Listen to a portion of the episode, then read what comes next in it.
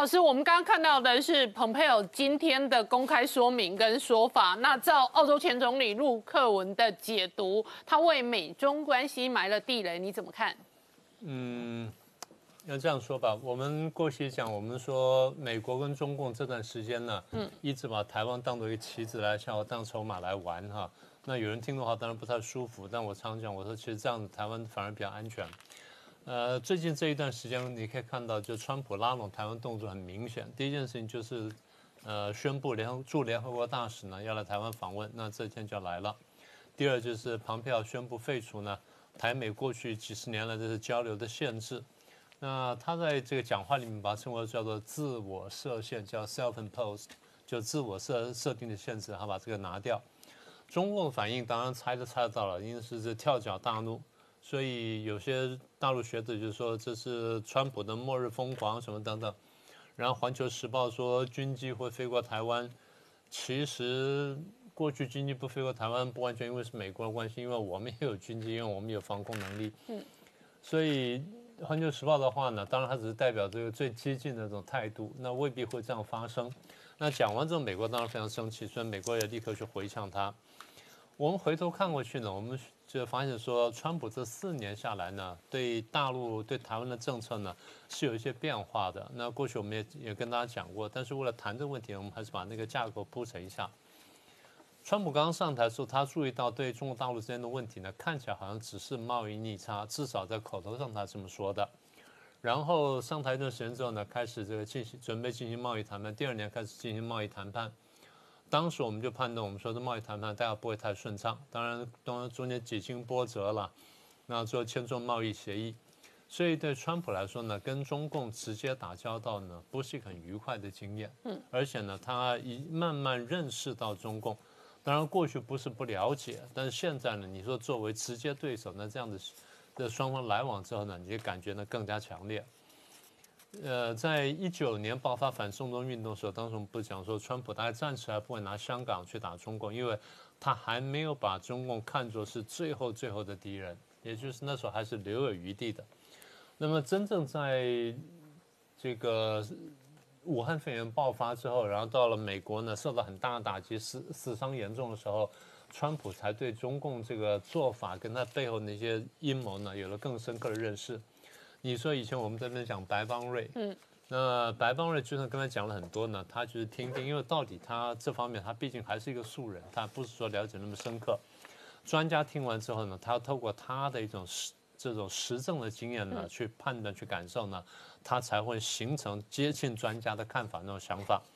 所以我的判断就是，他在听了白帮人说那段时间之后呢，他当时是哦。我知道你说这个事儿了，但是我不一定感受到，所以香港问题他没有出手。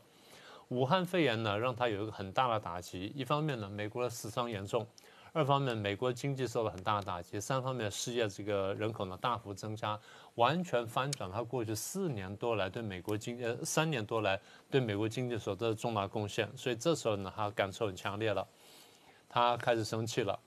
然后在这个过程当中呢，中共为了辩护到武汉肺炎，那又搞战狼外交，又甩锅美国，甚至以一谋霸。这个时候呢，我想川普应该是充分认识到了中共的野心，然后也认识到中共的威胁。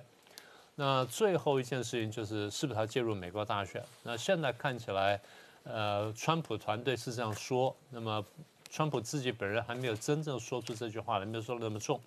但如果说川普团队这些人说的这话能够代表他的意思的话呢，就是他们认定中共介入了美国大选。嗯，所以这些加起来呢，就是大家晓得说，对川普而言呢，中共应该是一个大概百分之百的一个对手，呃，百分之百一个敌手了，已经不只是一个对手了。所以这个时候就回头头来看，就是我若要对抗中共的话，那我有哪些牌可以打？你说打贸易战，现在打打去大概就这样子了。然后他用武汉肺炎来攻我，那我还能用什么东西去打他？他就要想这个问题。也就是说，作为一个决策者，当对方出手的时候，你要去还手的时候，你想说你有哪些呃武器也好，或者政策工具也好。那当然比较好用的是台湾牌。他其实还没上台前，打过台湾牌，川音通话就是台湾牌。嗯。那么当时他打那电话，我坦白说，我是有点吓一跳的。我想说，这家伙这么会玩呢，还没进办公室已经开始玩了。嗯。好。那么他这几年下来打台湾牌呢，当然我们可以分成几块。第一块是口头对台湾的支持，跟这个称赞；第二呢，就是中共军机军舰来台湾附近的时候呢，他很快他也来了，甚至他先知性的也会来一下，啊，所以基建绕台。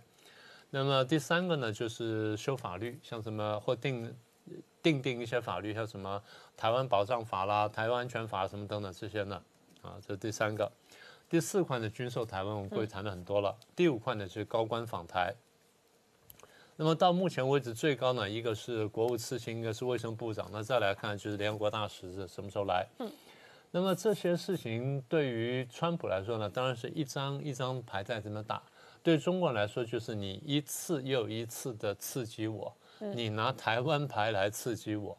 那其实世界各国都看得很清楚，台湾对中国来说是一张牌，因为。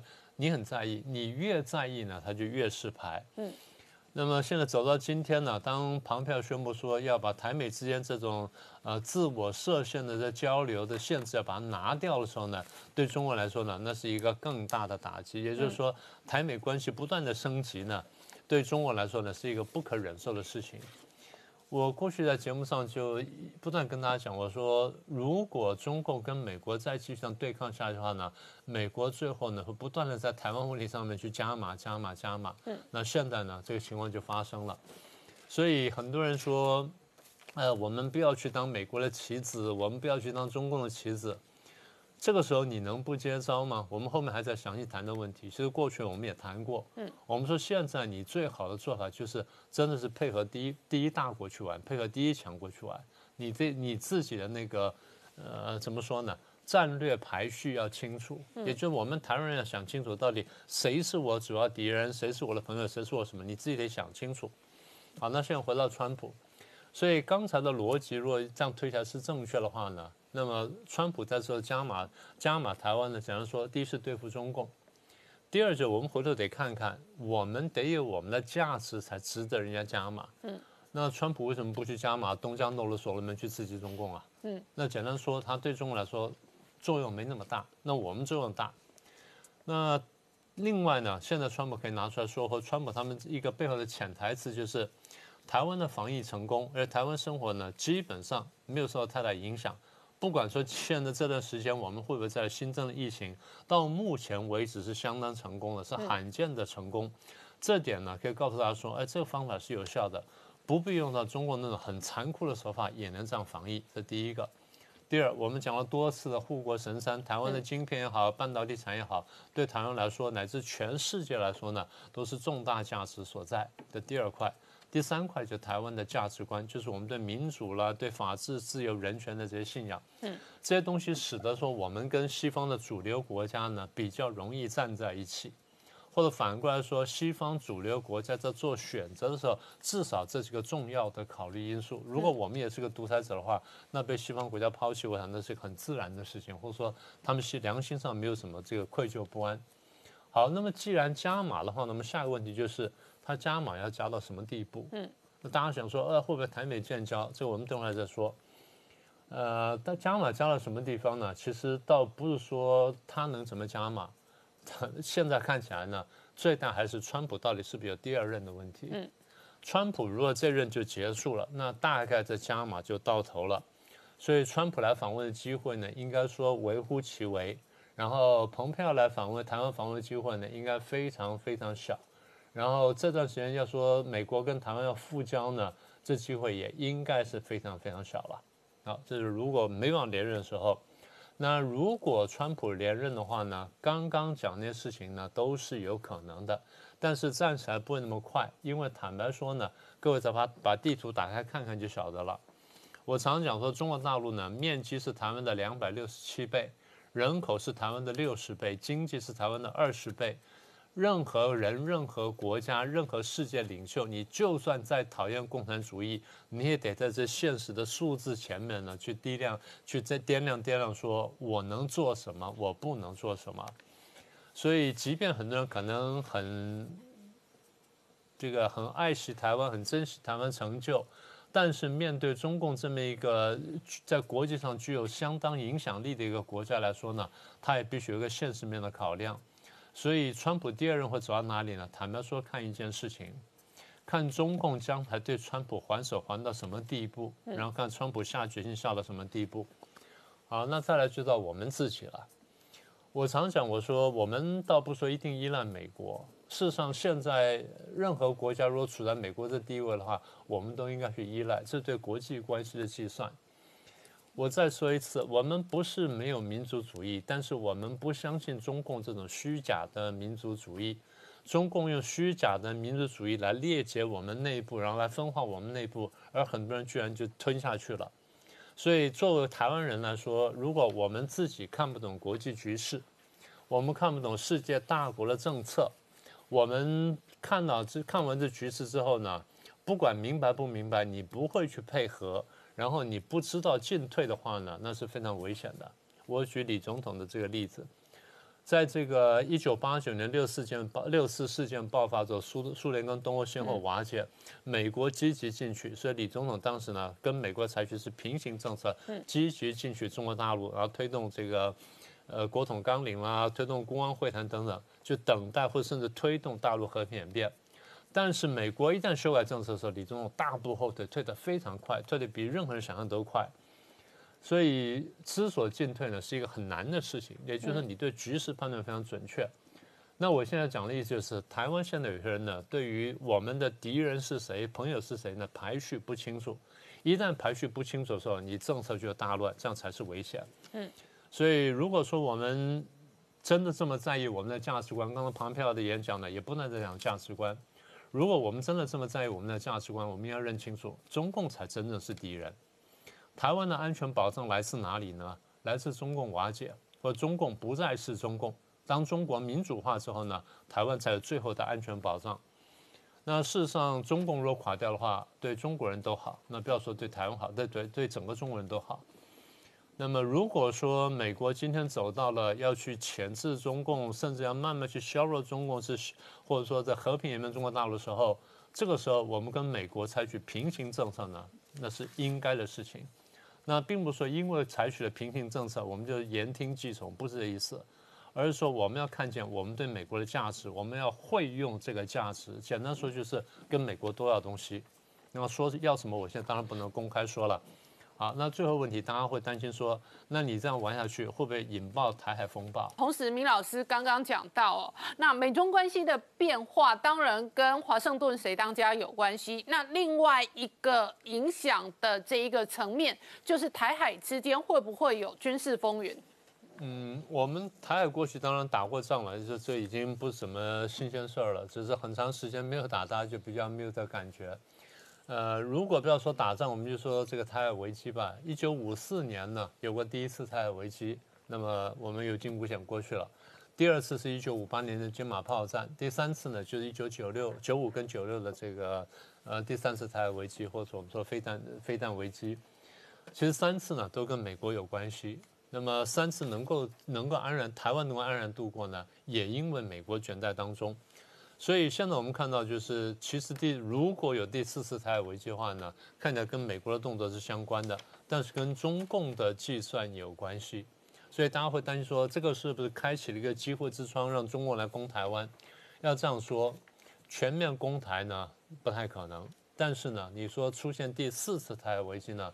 应该这样说，机会比过去大很多，因为看起来呢，美国现在内部会有动乱，那会一定程度动乱，中国会趁乱出手，在一定程度呢，我们不能排除，所以台海危机的可能性是存在。那回过来再讲说全面攻台，如果说中共在美国动乱的时候全面攻台，你觉得说美国会没有回应吗？美国这时候呢，不管怎么样，请各位记得，在美国宪法里面，任何时候只有一个总统。那个时候谁是总统，谁就有权做决定，这是宪法给他的权利，啊，除非他当时真的是被人家暗杀或什么等等，那另当别论。否则的话呢，他还是总统，所以他有权利做这个事情。呃，也就是说，在这个情况下，如果中共真的认为这是个机会之窗，真的来全面攻台的话，那个才是他们的末日疯狂。好，我请教一下石板明夫先生，怎么观察哦？这一个一月二十号，美国内部可能有一个政权的交接，然而接二连三，对于中国、对于台湾都有新的动作。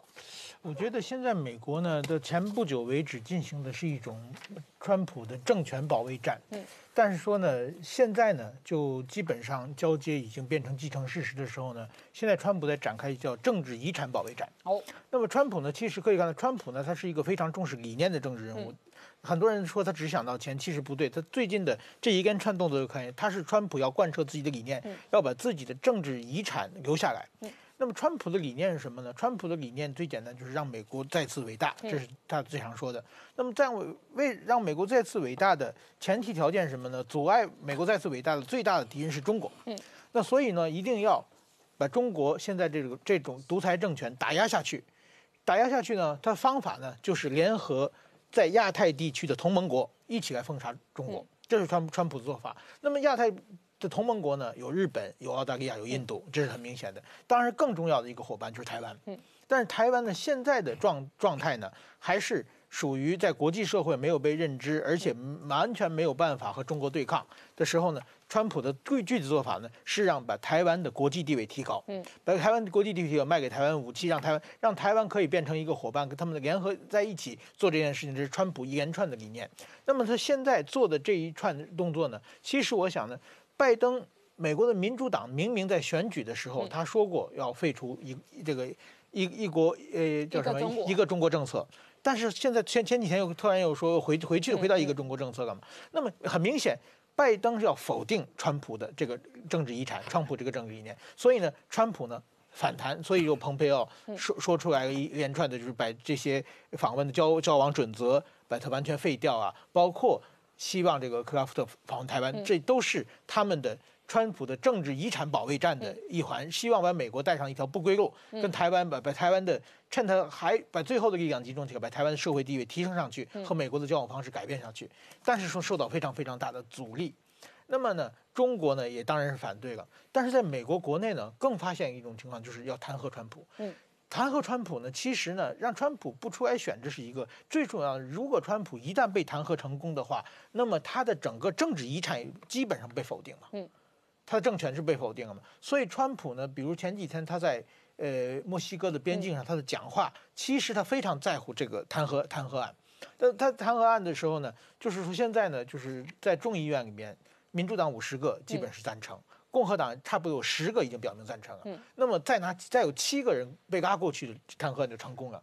所以现在呢，在这种情况之下呢，如果这个时候在外交上很大的动作，把美国的这个怎么说呢方向再定下来的话，这个可能变成被弹劾的理由嘛，嗯，都你要搬你都要搬家了，你现在开始装修房子，等于说这样，所以说在这种情况之下呢，所以川普很小心，我估计他取消这些呃蓬佩奥的外访这些外游，是因为他不想。把这个变成被弹劾的理由，但是同时呢，他又让这个用视频的方视讯的方式，呃，和蔡英文谈的，把支支持台湾加入国际社会这个信信念再一次强调出来。嗯，我所以说，我觉得呢，今后在美国，即使是一月二十号拜登就任以后，这个川普的路线，川普的政治遗产是赞成还是反对，还会继续的在美国国内展开激烈的斗争。好，那石板密夫先生，我先跟你请教，你这个定位跟评论川普的政治遗产的时候，你一再的提及，这中间有一个很大的资产是反中、反中共，对，特别是在西太平洋几个联盟哦是非常明确的。可是呢，现在全世界担心拜登掌权之后会不会推翻这个路线？拜登亲中、贵中、舔中，那究竟会带来什么影响？再来呢？本来美国坚定的反中的盟友也会观察，比方说日本，那现在是菅义伟当家，那菅义伟也会观察拜登的外交政策究竟会不会有所修正，会不会影响到日本的利益？那当然台湾也会观察。不过呢，另外一个部分，菅义伟自己在日本内部现在民调创新低，就是说他陷入一个死亡交叉，所以他会不会是一个短命内阁团队？以及万一像他这样继承安倍的反中路线的继承人，万一在政治舞台上面寿命太短的话，会不会影响到日本对中国的战略？我觉得确实我也蛮担心这个方向的，因为就是在短短的一年以前。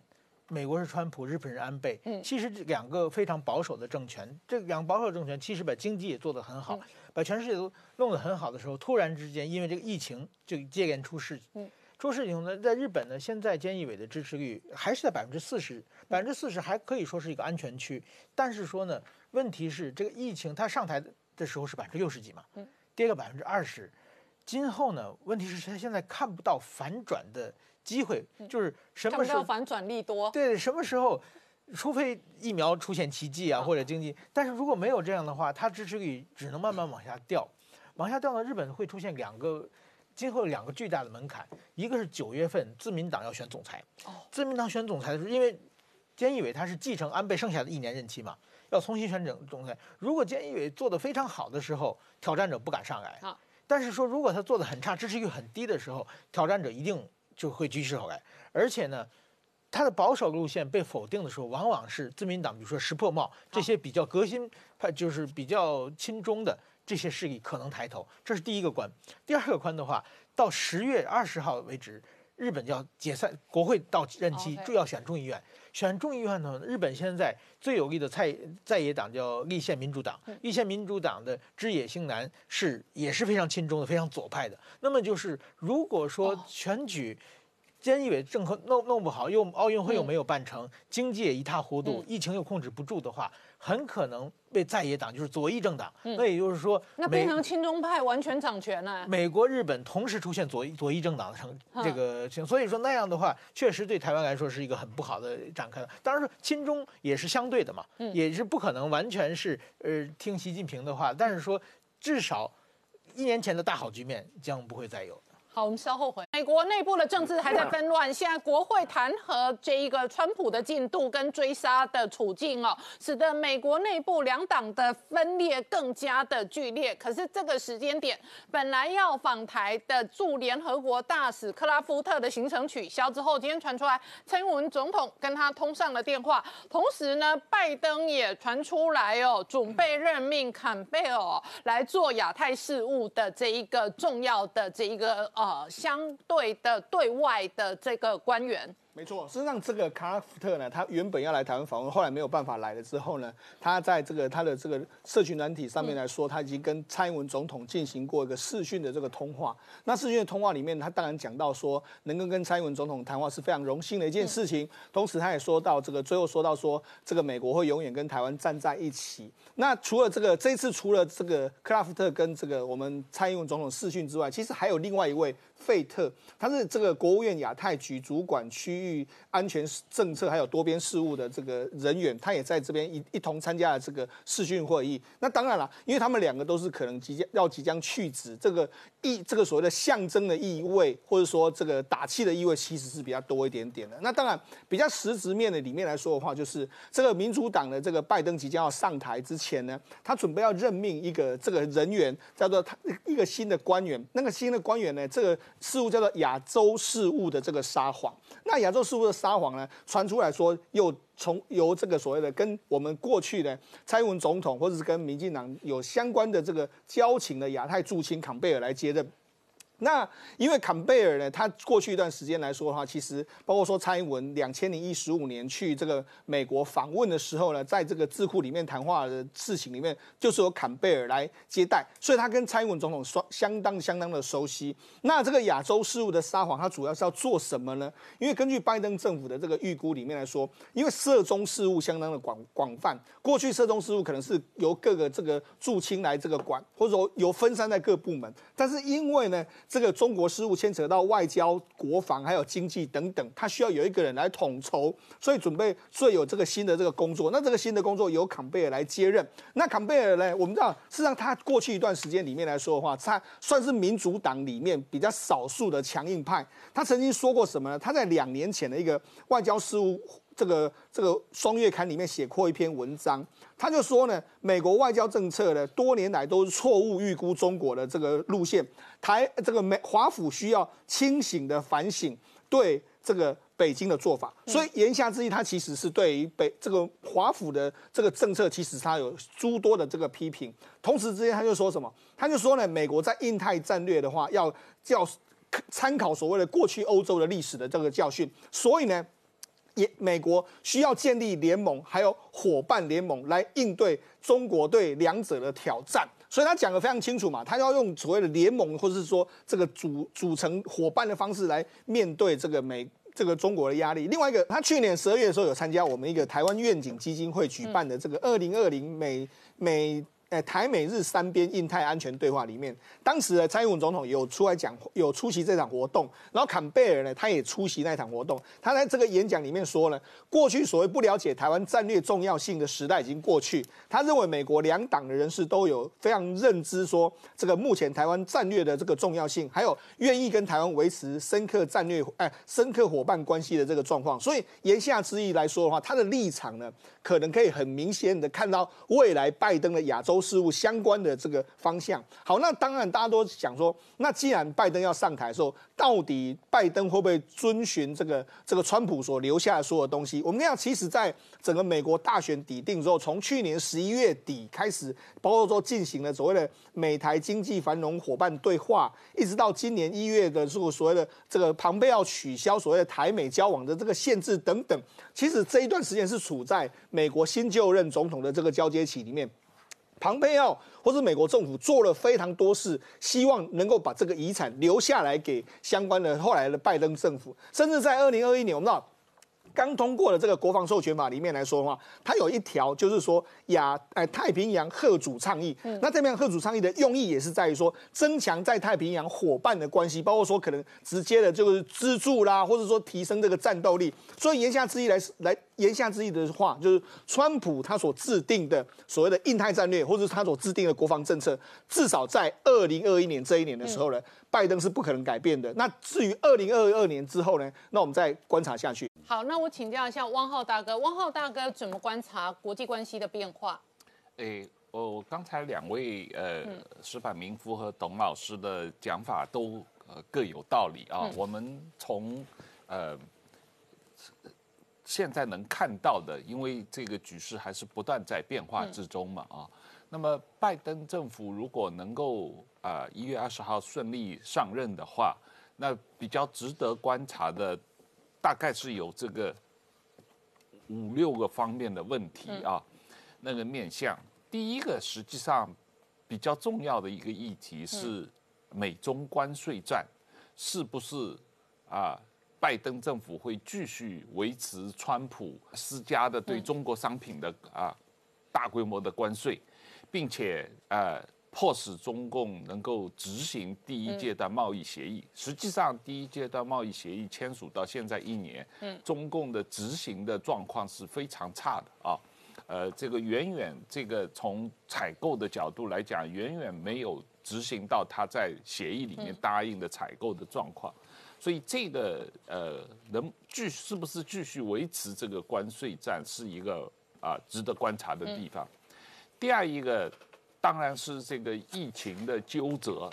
那这个星期，呃，所谓的世界卫生组织的调查团去中国武汉来调查疫情的起源啊。那最近这一段时间，呃，川普政府啊，不断的在放出这个呃说法，就是啊，这个武汉肺炎的起源是来自于实验室的可能性。越来越高啊！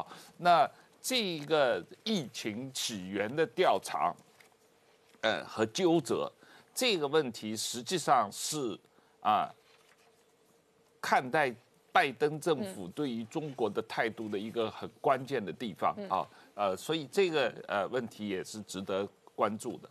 那第三一个，当然刚才大家都提到的关于重返亚洲的啊，这是在奥巴马政府提出的重返亚洲的计划。那到呃川普政府呃提到的印太战略，那到现在拜登政府呃任命的印太事务协调总监啊，那呃，本这个本这一点本质上意义是一样的，就是美国要继续在亚太地区作为这个呃世界领导者的这个呃国家，要留在啊亚太地区啊，不能够被中国赶出亚太。那么呃，但是怎么样来协调跟这个呃自由世界的其他盟友的关系，这个是非常重要的、值得观察的地方。那当然，呃，拜登跟台湾的关系，拜登政府跟台湾的关系，我觉得也是非常值得观察的。因为，呃，这个呃，以前当然这个过去四年，美国政府呃国会通过的很多支持台湾的议案，都是两党一致通过的。那当然，川普政府最近一段时间对落实这些立议案，特别是包括台湾理刑法和台湾再保证法。啊，态度是比较积极的啊。那呃，拜登政府能不能继续呃呃承接川普政府的这么样一个对台湾的积极友好的态度？嗯啊，也是值得观察的。但是到目前为止，起码啊，这个拜登并没有啊接蔡英文总统打电话给他的这个庆贺电话啊。这个跟四年前川普当选以后不一样，不一样。嗯，那呃，第五一个。呃，比较值得关注的就是拜登政府提出的，他们上任以后的一个呃重大的或者是重中之重的议题，是重返巴黎协议，关于气候问题。可是实际上，呃，巴黎协议的执行状况实际上是，嗯啊，差于预期的。里面一个最重要的问题就是世界上最大的。大气污染国家是中国。嗯，如果美国真的要重返巴黎协议，必然是要追究中国在执行协议方面的力度和中国对于大气污染，全世界三分之一的大气污染排放是来自于中国的。在这方面，是不是拜登政府要真的是啊追究中国的责任啊？这个加大力度，这个也是一个值得关注的地方。嗯，大家很快就能够观察到。这个拜登政府对中共态度是真的强硬，还是假的强硬？好，我们稍后回来。